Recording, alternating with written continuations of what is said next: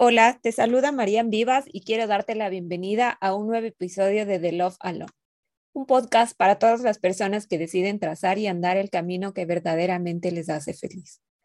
Aquí vas a encontrar la motivación, las ideas y las herramientas que te permitan vivir libremente la vida de tus sueños. Hoy tengo como invitada a Lea Raca desde Francia.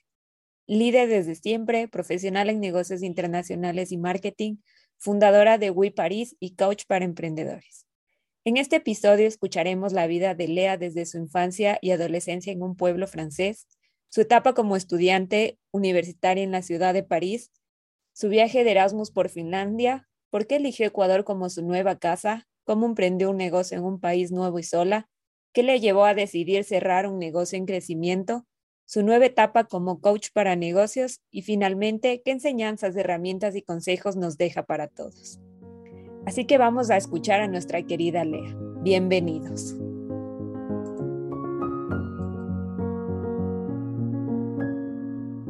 Hola Lea, ¿cómo estás? Muchas gracias por aceptar compartir este espacio. A Lea la conocí gracias a Instagram.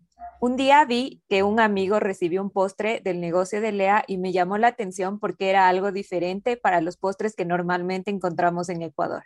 Y yo también quería probarlos. Lastimosamente yo vivo en la ciudad de Quito y su negocio está en Guayaquil.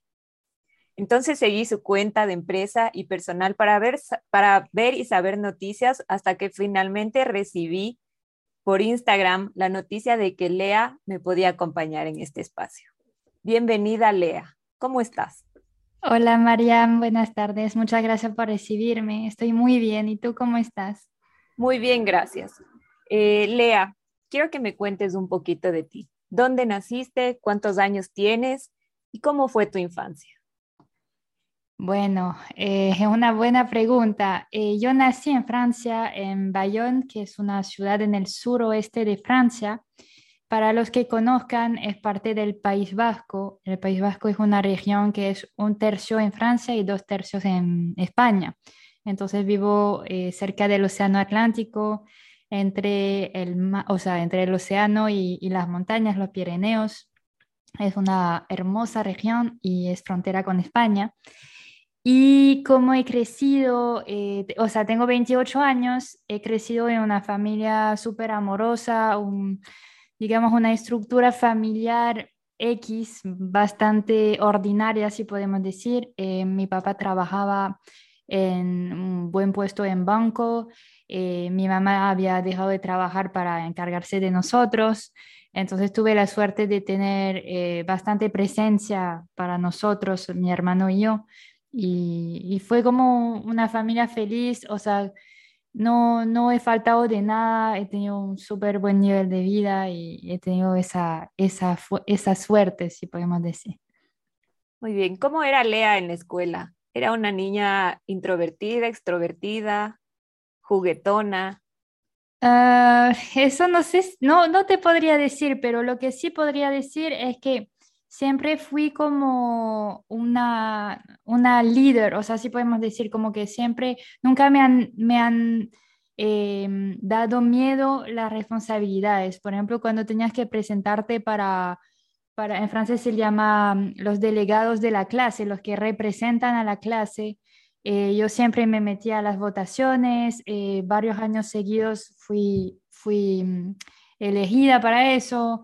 Eh, cuando había que, tomar decisiones que no estaban los profesores, yo siempre ponía a organizar a todos.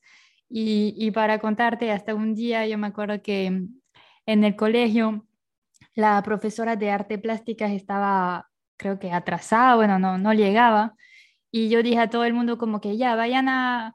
Yo no, no, o sea, no tenía por qué hacer eso, nadie me lo pidió.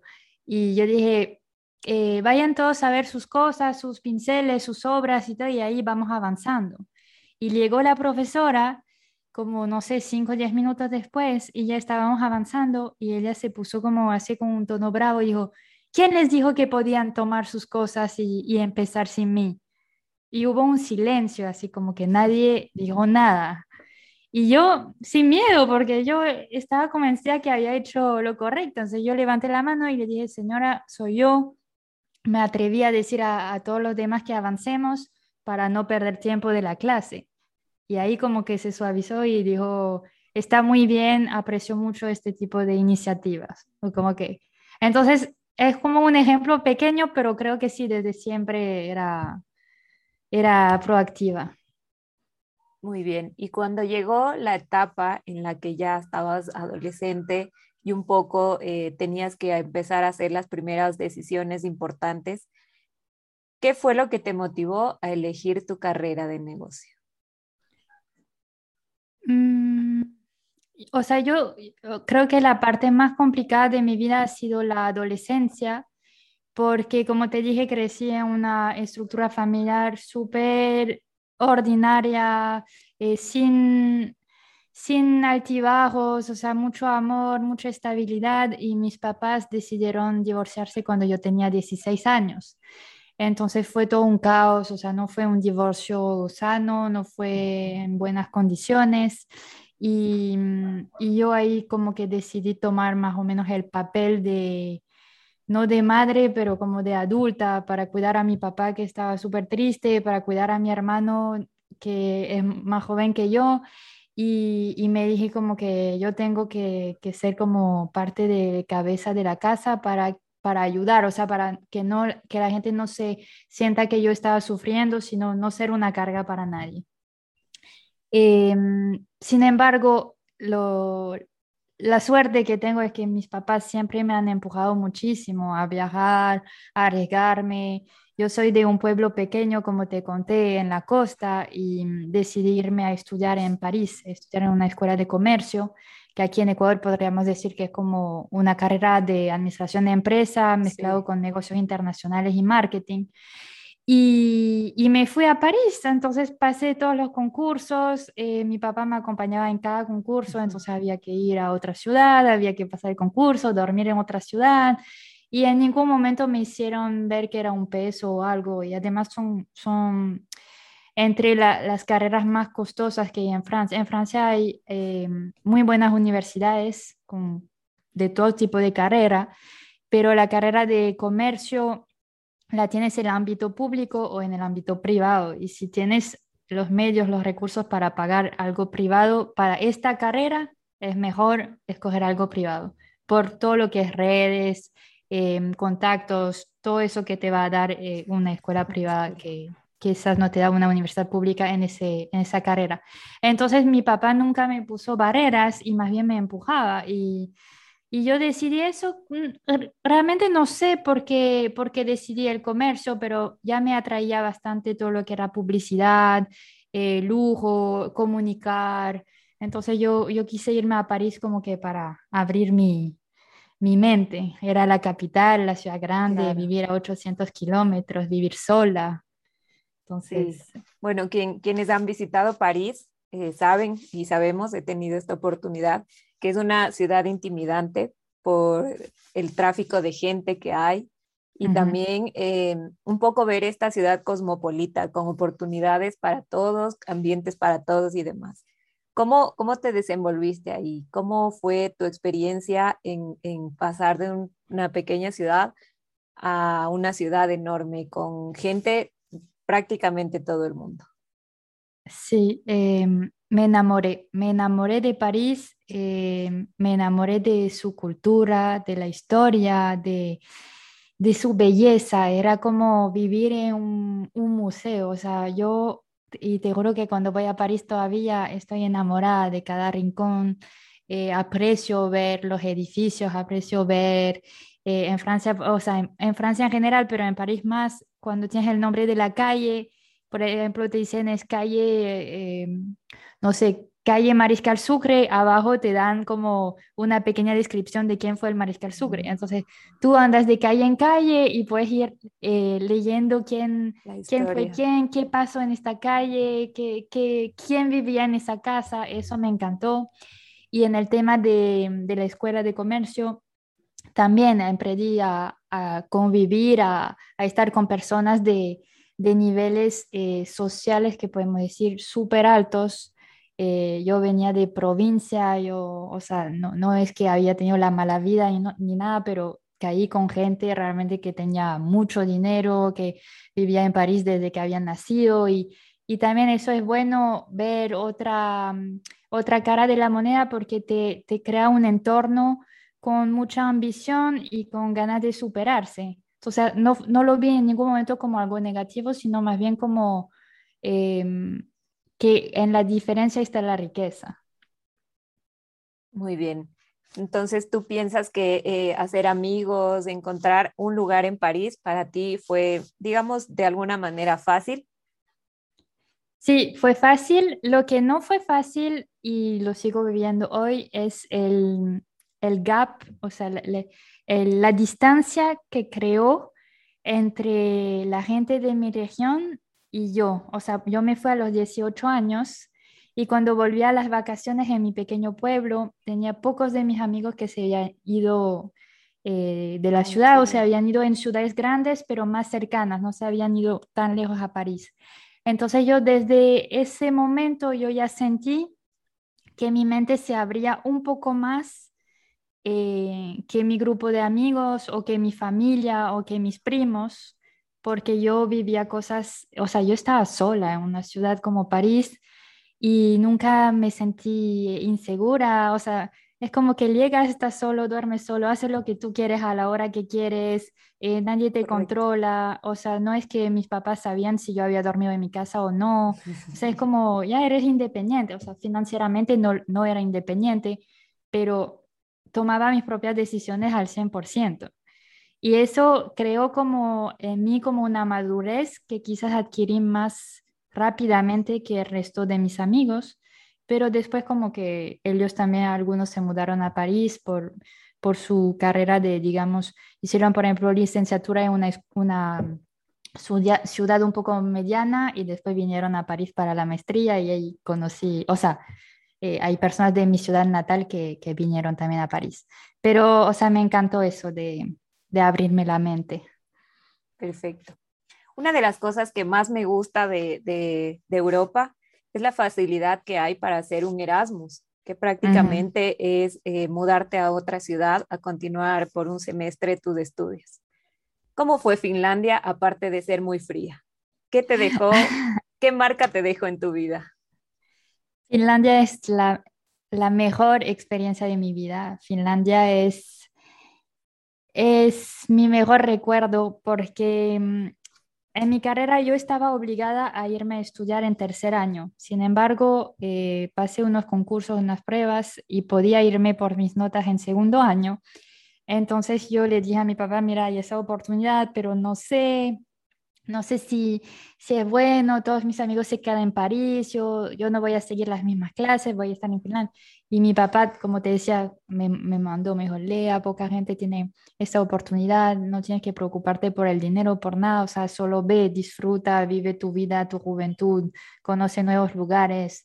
Y, y casi me, me obligó, o sea, no podría decir que me obligó porque era mi decisión, pero me empujó mucho a hacerlo.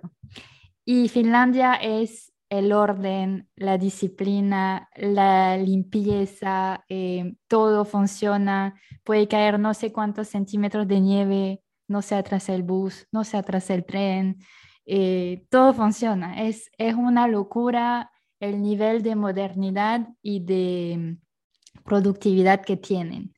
Eh, me encantó también el tema de la seguridad, de poder caminar eh, siendo mujer a cualquier hora del día y de la noche, en el bosque, sola, o sea, nunca pasa nada ahí. Es una, es una cultura muy diferente a la nuestra, em, tanto como francesa que como ecuatoriana, es una cultura totalmente diferente, súper respetuosa. Ellos ven eh, a la mujer al igual del hombre, pero cuando te digo al igual es que es como a veces como hasta un poco el extremo, porque nos decían un finlandés no te va a ayudar a llevar tus compras o no te va a abrir la puerta, no porque no sea caballero, pero porque no te quiere frustrar, porque te ve como su igual, entonces sabe que tú puedes. Entonces como que es un nivel de igualdad eh, enorme y me encantó, me encantó Finlandia. Creo que como mujeres que pasen este tipo de cosas eh, nos, nos, ayudan a crecer, ¿no? Nos, nos sacan un poco de esta imagen de princesas o de delicadeza que, ha sido impuesta durante muchos años. Así que nada, he quedado muy sorprendida de escuchar esto de Finlandia. Eh, seguramente sería genial poder conocerlo. Te invito a ir porque es maravilloso. Claro que sí. Después de que terminas tu etapa en Finlandia, eh, regresas a París a continuar los estudios y se te presenta la oportunidad eh, que tú ya no tenías que hacerlo porque ya habías hecho un viaje, pero se te da la oportunidad de escoger otro país para poder hacer tus prácticas. ¿Por qué Ecuador? ¿Por qué Guayaquil? Muchas personas me preguntan eso, pero es chistoso, es porque sinceramente en Finlandia, te dije, hay muchas ventajas, pero teníamos menos 20, menos 30 grados y pura nieve y poco día, o sea, como la noche que allá a las 3 y estudié seis meses en inglés. Entonces yo me dije, ya, ahora quiero algo un poco más caliente y quisiera aprovechar ese segundo Erasmus para aprender español, entonces para estudiar en español. Y según los convenios que teníamos, teníamos Ecuador, México, Argentina, Chile y España. Entonces España demasiado cerca porque yo soy de la frontera. Eh, Argentina y Chile estaban de invierno, entonces el clima no me atraía y quedaba México y Ecuador. Y, vi el clima en Guayaquil, vi cómo, cómo, era acá y me dije, ya, vámonos a Guayaquil. Y vinimos cuatro, creo que cuatro francesas de mi universidad acá en Guayaquil. Perfecto. ¿Cuál fue tu primer impacto al llegar a Guayaquil? Que siempre cuando uno llega a un nuevo lugar le pasan cosas súper random o súper que no lo crees, que ni siquiera en las mejores películas pasan. ¿Qué fue esa primera impresión y esa primera cosa impactante que te sucedió?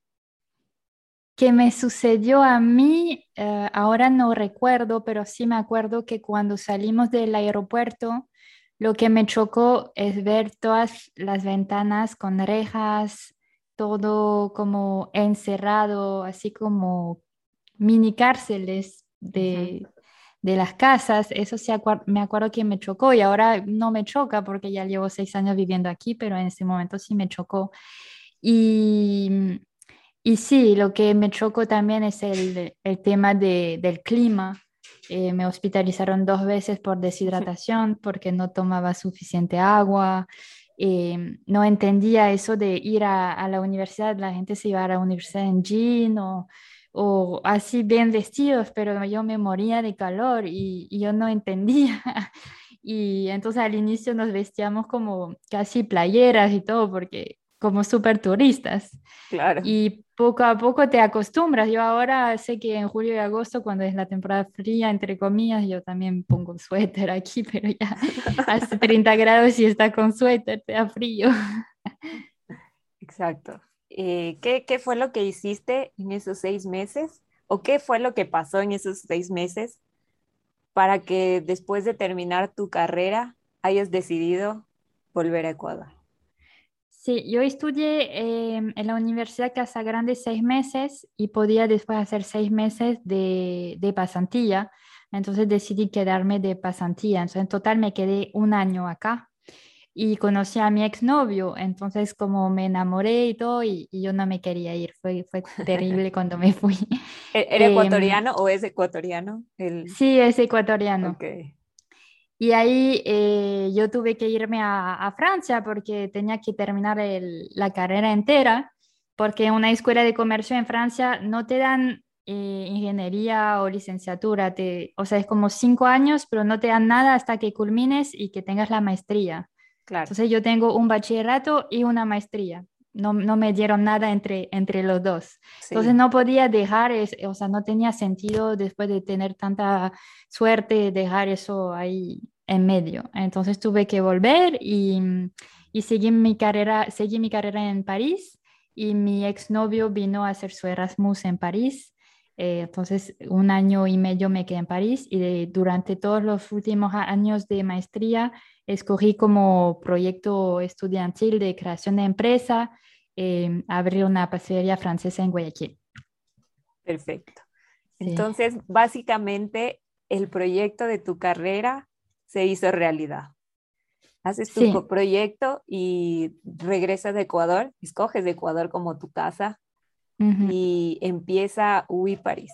Cuéntame eh, cómo fue esa etapa de construir We Paris regresas de Ecuador y bueno, supongo regresaste ya con un presupuesto, con alguna idea de cómo ibas a hacerlo, ¿no? Sí, sí, tenía todo en el papel, todo estructurado, toda una carpeta, un plan de negocio súper así académico.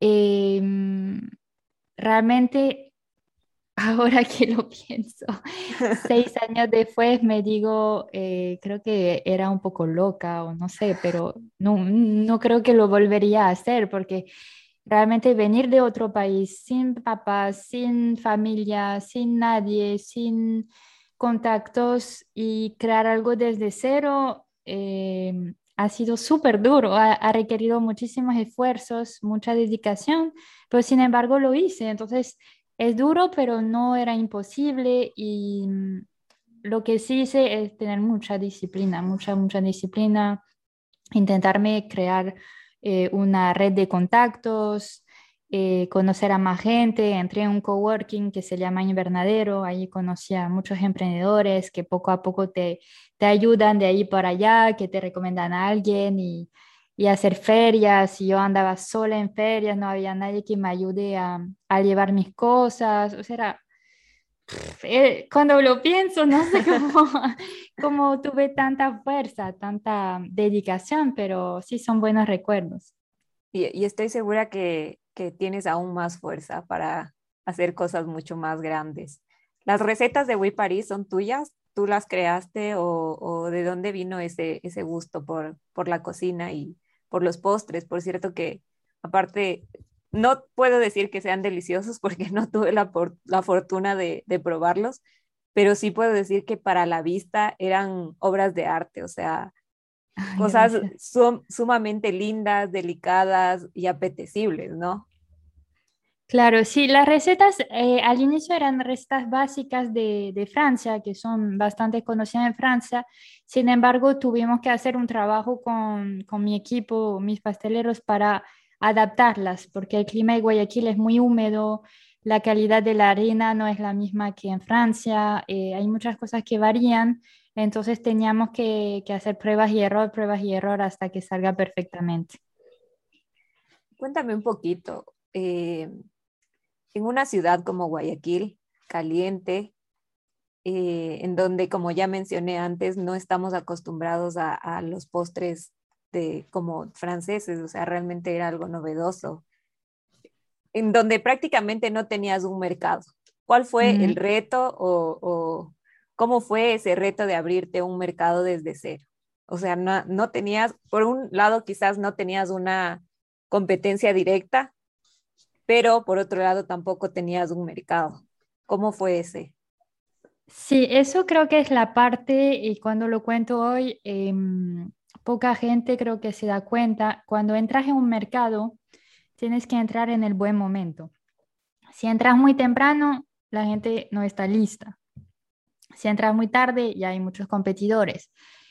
Pero yo creo que entré en el buen momento, sin embargo, yo me, entre comillas, me comí todo ese trabajo de educar a la gente. O sea, para darte un ejemplo, yo estaba por en, ferias vendiendo magdalenas, que son bizcochos dulces, como poco muffins, pero especiales de Francia y vendía unas que eran rosadas, que eran de frutilla. Y pasaba la gente y me decían, ¿y qué son esos? Son salchichas. y tú estás como que no, o sea, ve a explicar que es un bizcocho, que es dulce, que es hornado, horneado, que no, no tiene nada que ver con salchichas. y es todo el tema de educar. Entonces, eso creo que fue muy fuerte de ser francesa y de tener ese gusto, como te contaba en París, tener ese gusto por la historia, por la gastronomía, porque de una eh, como tenía que educar al mercado, usé eso como una herramienta marketing, de comunicación, porque en redes sociales empecé a educar, no solamente poner eh, la foto, sino que poner la foto del producto y contar la historia del producto, contar cómo se prepara, o sea, intentar dar una descripción escrita de los sabores, de la textura que vas a tener cuando lo comas, porque estaba vendiendo productos que la gente no conocía. Entonces, no es como vender un bolón o algo que la gente ya ha comido y ya se imagina cómo es el sabor. es más fácil venderle porque se le hace agua a la boca cuando ve la foto. En cambio, cuando ve una foto, le puede dar curiosidad, pero de ahí a crear esta chispa que, que genera la venta, que crea eh, de pasar de prospecto a cliente, hay que realmente usar todos los sentidos. Entonces había la parte visual, las fotos, la descripción para intentar como que, se, que sientan los sabores. Em, yo hacía bastante también clases de francés para que escuchen mi, mi acento, mi voz, eh, como playlists, músicas, canciones francesas. Intentaba y, y logré, creo, crear un, un universo francés alrededor de la marca. No solamente vender los postres, sino que vender cómo te sintieras si los comas. Claro, We Paris eh, no solo es, no solo son postres, sino es toda una experiencia. Es transportarnos a una mesita en una terraza de París eh, a la media tarde tomando, tomando un postre, ¿no? Y sobre todo eh, esto, como regalar esta emoción de que, por ejemplo, una pareja te, te dé un obsequio sumamente lindo, romántico, que te diga, que, que te diga un storytelling, mira, esto es, viene de la ciudad más romántica del mundo y lo compré para ti, ¿no? Eso es lo que We Paris logró. Y bueno, como un poco entrando en este tema, ¿tú qué consejos le darías a una persona que, por ejemplo, una pastelería tradicionalmente es un negocio off, o sea que es de presencial, por así decirlo? ¿Qué le dirías a una persona que quiere llevar su negocio al, al mundo on, a una vitrina digital, a una red social, a una página web? ¿Qué consejos le darías?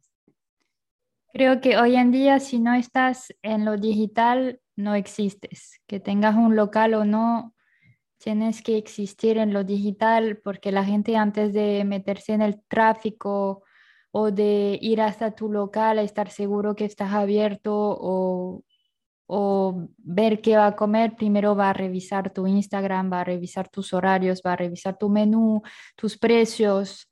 Em, entonces es sumamente importante tener presencia digital, que sea un negocio 100% digital como el mío o no, porque es tu vitrina, como dijiste.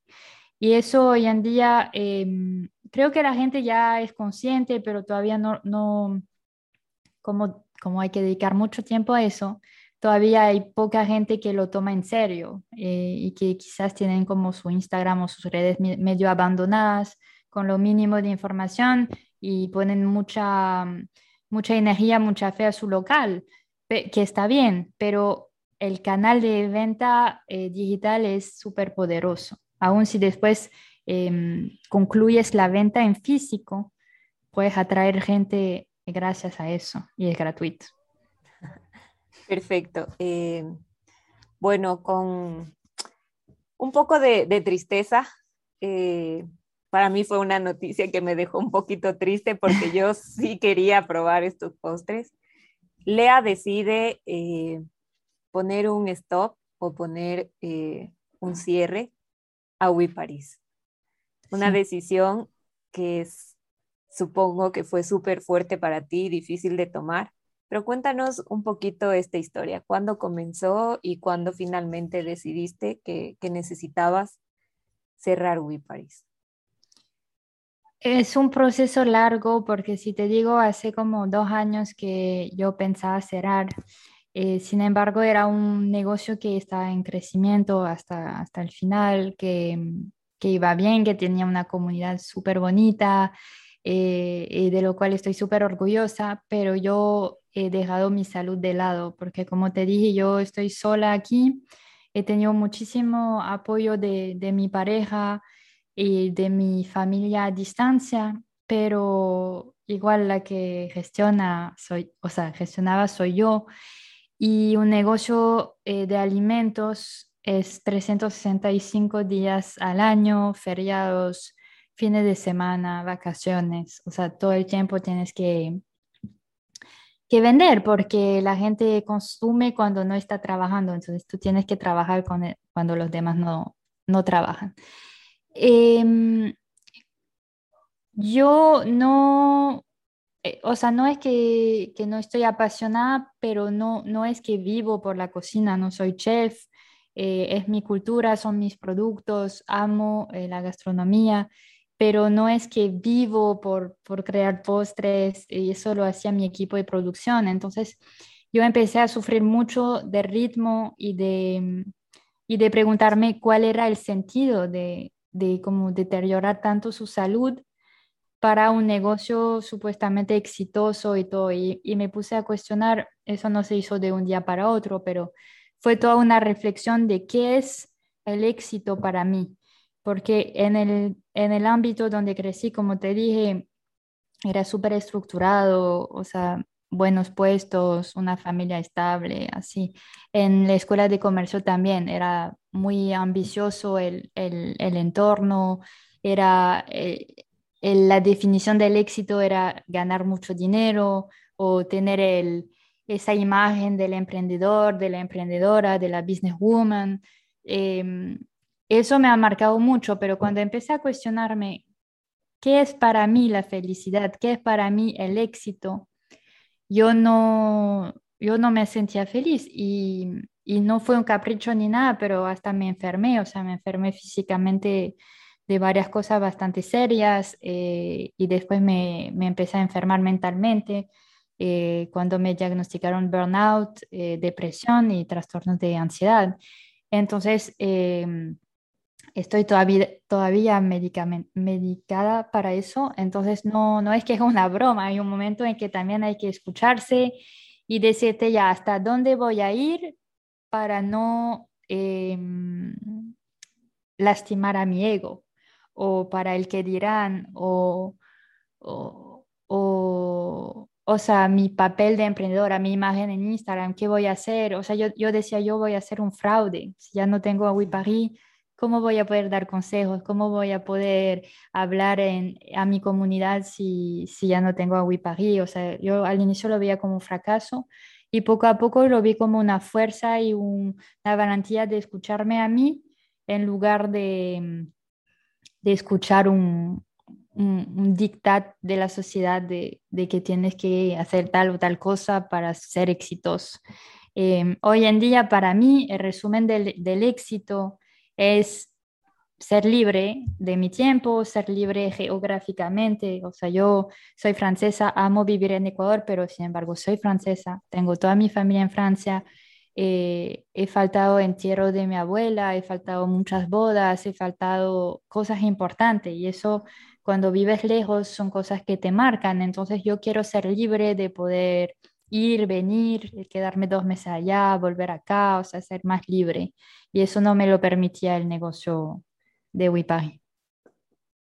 Muy bien, Lea. Eh, bueno, yo quiero felicitarte porque tomar la decisión de, como tú lo habías dicho, dejar un negocio que estaba en crecimiento para buscar tu verdadera felicidad te hace mucho más valiente que cuando te fuiste a vivir sola en París, porque realmente estás rompiendo los esquemas y estás rompiendo las expectativas que socialmente eh, nos, nos, presionan y nos hacen cuestionarnos quiénes somos o, nos hacen tomar decisiones que nos lastiman. Eh, estoy muy, eh, no sé, orgullosa de, saber que, esto puede pasar y que hay personas que ponen sobre el dinero, sobre el éxito, sobre, bueno, sobre el éxito mal definido, sobre esto eh, se ponen a, a, uno mismo, a su salud física y a su salud mental. Pero bueno, que Lea no solo es WeParis, Lea también es una coach de negocios. Cuéntame un poquito de dónde nace eh, estas ganas de, compartir tu conocimiento. Para mí, enseñar algo que tú sabes es una de las vocaciones más nobles, porque eh, estás dando la oportunidad a más personas de, también encontrar como su propósito de construir lo que realmente quieren para expandirse. ¿Cómo es Lea, la Lea Coach? coach? Sí, antes de contarte eso, creo que Em, para mí fue clave empezar a tener momentos de, descanso y entre eso entró en mi vida la meditación, porque siento que hoy en día todo está hecho alrededor de nosotros, para, eh, no, para no estar distraído. O sea, siempre tenemos em, el WhatsApp, la notificación, las redes, la, la, ambición, las cosas que pagar. O sea, nunca tenemos el tiempo de sentarnos a pensar en nada y a pensar en cuál es el propósito de nuestra vida. Y creo que eso es lo que me hizo mucho bien de pensar cuál es mi propósito. We Paris era repartir amor y pienso que lo hice porque a través de postres y todo recibíamos fotos chéveres de personas compartiendo. Sin embargo, para mí ya no era suficiente y yo me dije, ¿cuál es mi propósito como Lea? ¿A qué, ¿Para qué vine aquí? ¿Para qué estoy en este planeta? O sea, ¿En qué puedo servir? ¿Cómo me puedo sentir útil? Que eso para mí es más eh, mi definición del éxito hoy en día. Y a, raíz de eso, en la pandemia, tengo personas que me han escrito porque mi negocio pasó bien la pandemia porque ya teníamos el modelo de negocio 100% digital. Entonces ya teníamos la logística, todo y funcionó en pandemia. Yo, yo no tuve cuarentena, no tuve pandemia, o sea, yo trabajé más aún solita ahí, em, porque eso sí había dejado a mis empleados en su casa por seguridad. Pero el, el hecho de que la gente me, me llame a pedir consejos, que obviamente di totalmente gratuitamente, que era solamente ayudar, intentar que salven sus negocios, que salgan de ese momento complicado, me dije, ah, quizás tengo al final cosas que hasta ahora para mí eran normales, X, que no consideraba como algo que podría servir, pero quizás esta experiencia puede ser útil para otros. Entonces ahí empezó eh, mi idea de, dar clases, de dar coaching. Eh, empezó con coaching con eso en pandemia, después, después di clases, eh, luego empecé a dar coaching para la alcaldía de Guayaquil en, en Épico, emprendedores que, que empiezan. Y poco a poco estoy moldeando ese modelo de negocio que, me, que realmente me, me permite sentir que estoy aportando algo a los demás. Y, y, en eso me quiero enfocar ahora, de hacer talleres de desarrollo personal, eh, clases en línea, clases de presencia digital, porque es al final lo que más me gusta y lo en lo cual creo que soy buena y en que puedo servir a los demás. Muy bien, Lea. Eh, ¿Tú piensas que eh, hay un momento o hay eh, como una ruptura que nos pasa a los seres humanos que nos permite encontrar nuestro propósito. ¿Cómo, cómo reconocemos este momento los seres humanos? Como tú, ahora que, que, hemos mencionado esto del coaching, de las mentorías, ¿cómo fue como este, esta ruptura y luego este renacer para decir, ya, por aquí va tomando sentido?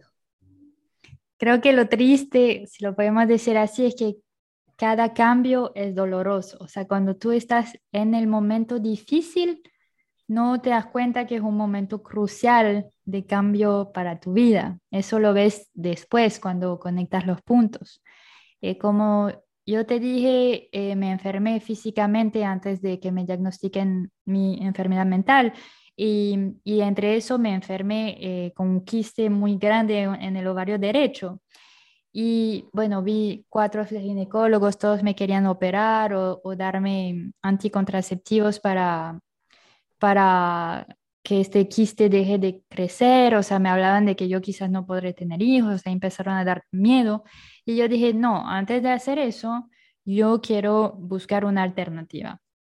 Encontré la alternativa a, en los alimentos con una doctora en nutrición y con una dieta súper estricta con cada peso y todo de cosas que tenía que comer y cosas que no, súper restrictiva pero saludable, pude em, en seis meses reducir este quiste sin químicos, solo con la alimentación. Ese te cuento porque fue mi primera ruptura, si podemos decir, con mi negocio. Porque todo lo que vendíamos en We Paris, Lea no lo podía comer. Entonces ahí yo soy súper coherente, soy súper íntegra y no me gusta mentir o fingir. Eh, entonces ahí yo empecé a sentirme como una estafadora, entre comillas. Obviamente es lo que pasaba en mi mente, porque alrededor mío me decían, pero no, o sea, tus productos son de súper buena calidad, eh, son mucho menos dulces que la competencia, estás vendiendo algo de, de, alto nivel, o sea, no te sientas así, pero yo me sentía como una estafadora de, de, postear, ya cómete una tartaleta que es deliciosa y todo, cuando yo misma ya tenía prohibido comer eso. Entonces ahí fue una primera ruptura y, y nació de mucho sufrimiento, de como con mi bebé, o sea, mi bebé, mi empresa, como, como un rechazo de mi propia empresa. Eh, no sé cómo explicarlo, pero como que yo ya no me sentía en mi lugar. Y, y, ahora puedo conectar los puntos, porque eso es lo que me empezó a, dar ganas de crear mi podcast, de hablar con más gente, de abrirme de nuevo a otras alternativas. Y en el, en la dificultad al final nacen nuevas ideas, nacen cambios. Y eso también lo sentí con mi depresión. O sea, cuando, o sea, yo todavía no salgo de eso, entonces no puedo dar lecciones. Eh, es mucho de altibajos, pero cuando estás en el fondo, no te das cuenta que hay luz al fin del túnel, pero cuando te acercas a la luz o, a las puertas que se pueden abrir, a las opciones que tienes, qué puedes hacer, te das cuenta que todo lo que hiciste antes no es un fracaso, más bien es como aprendizajes y son escalones que subiste uno, uno por uno hasta estar a quién eres hoy y, con esos aprendizajes, esa experiencia, qué puedes hacer. Y yo creo que como tú me preguntaste lo del propósito, creo que el propósito no es algo fijo. Tu propósito se puede moldear según tu momento de tu vida y según la persona en la cual te conviertes. Y lo más valiente y lo más difícil es siempre estar en, eh, de acuerdo con tu propósito actual. O sea, no quedarte con tu propósito pasado si ya no, no te conviene, si hay fricción. Eso es lo que estoy haciendo ahora, intentando alinear y poner más coherencia a la persona que soy ahora para no sufrir de esa fricción. Hablo mucho, creo.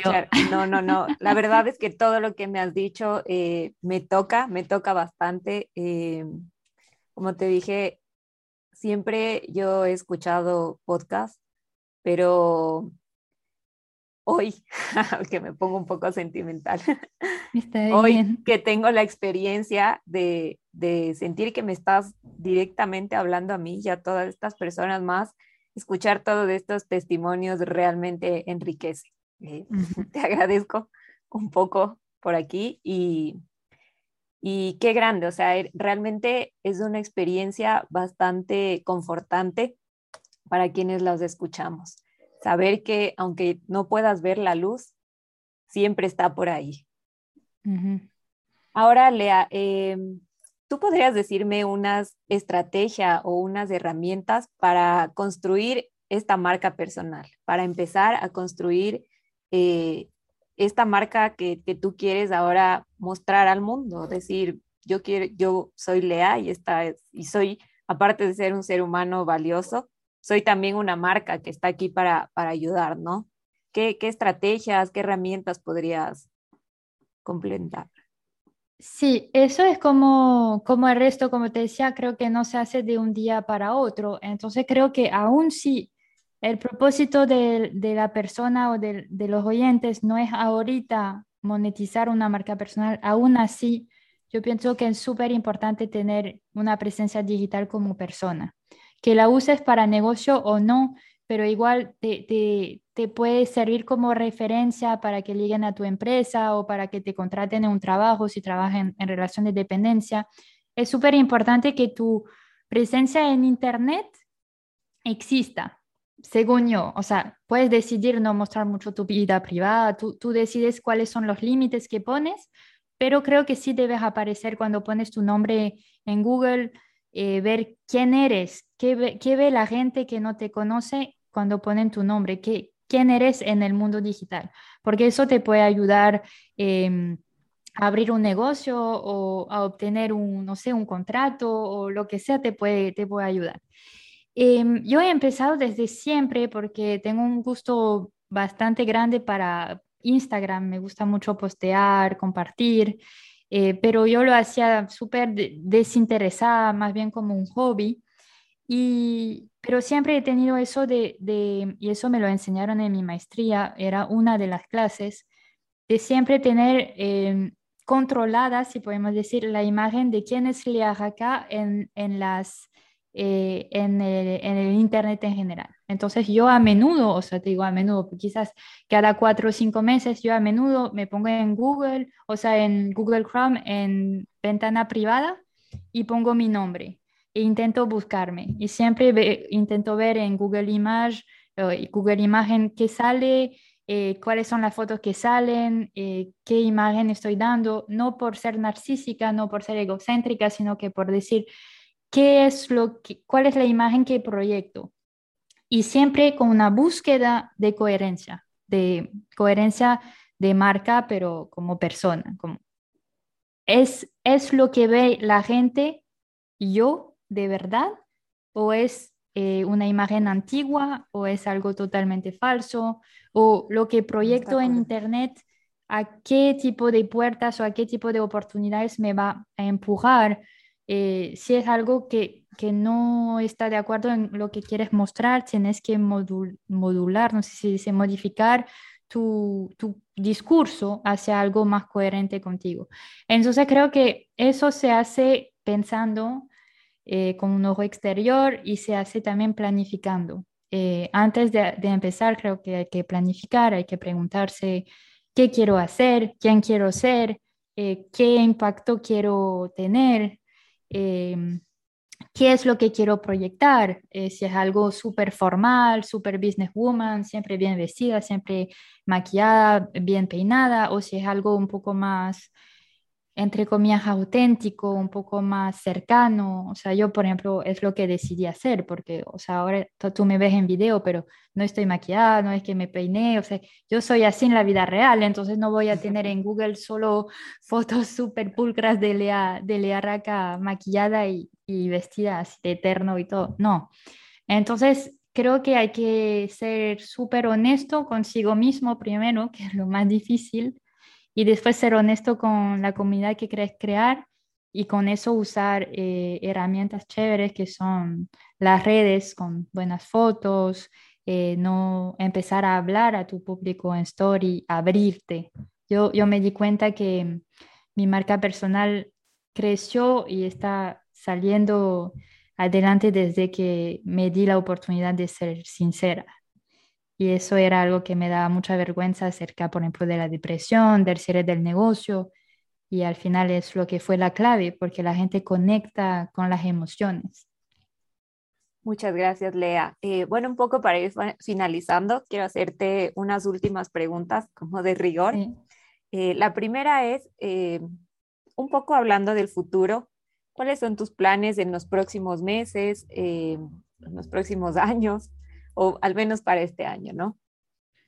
Sí, mis planes ahora es dedicarme a la parte digital, eh, crear eh, una empresa que sea eh, para mí 100% libre, poder trabajar de donde quiera en el mundo y ayudando a las personas. Entonces lo voy a hacer a través de talleres, retiros, cursos en línea, coaching y, y, eso es lo que quiero hacer acerca de todo eso de la salud mental, el desarrollo personal y la presencia digital. Muy bien. Eh, de todos los libros que has leído, ¿puedes recomendar tres libros que, hayan, que te hayan marcado o que crees que te hayan ayudado a mejorar algo en tu vida?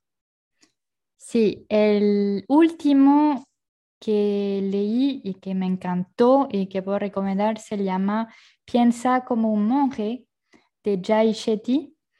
Ese me gusta mucho porque es como reprogramar, entre comillas, tu cerebro para no sufrir tanto. Em, otro que me marcó, eso lo leí creo que hace cinco años, pero me marcó y me, me ayudó en ese camino de ser más libre, de, de ver el éxito de, de, una manera diferente. Es la semana laboral de cuatro horas sí, de sí, Tim Ferriss.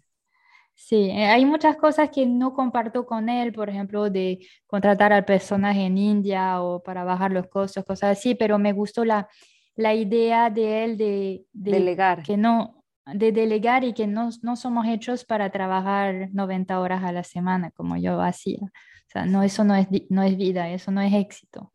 según yo al menos.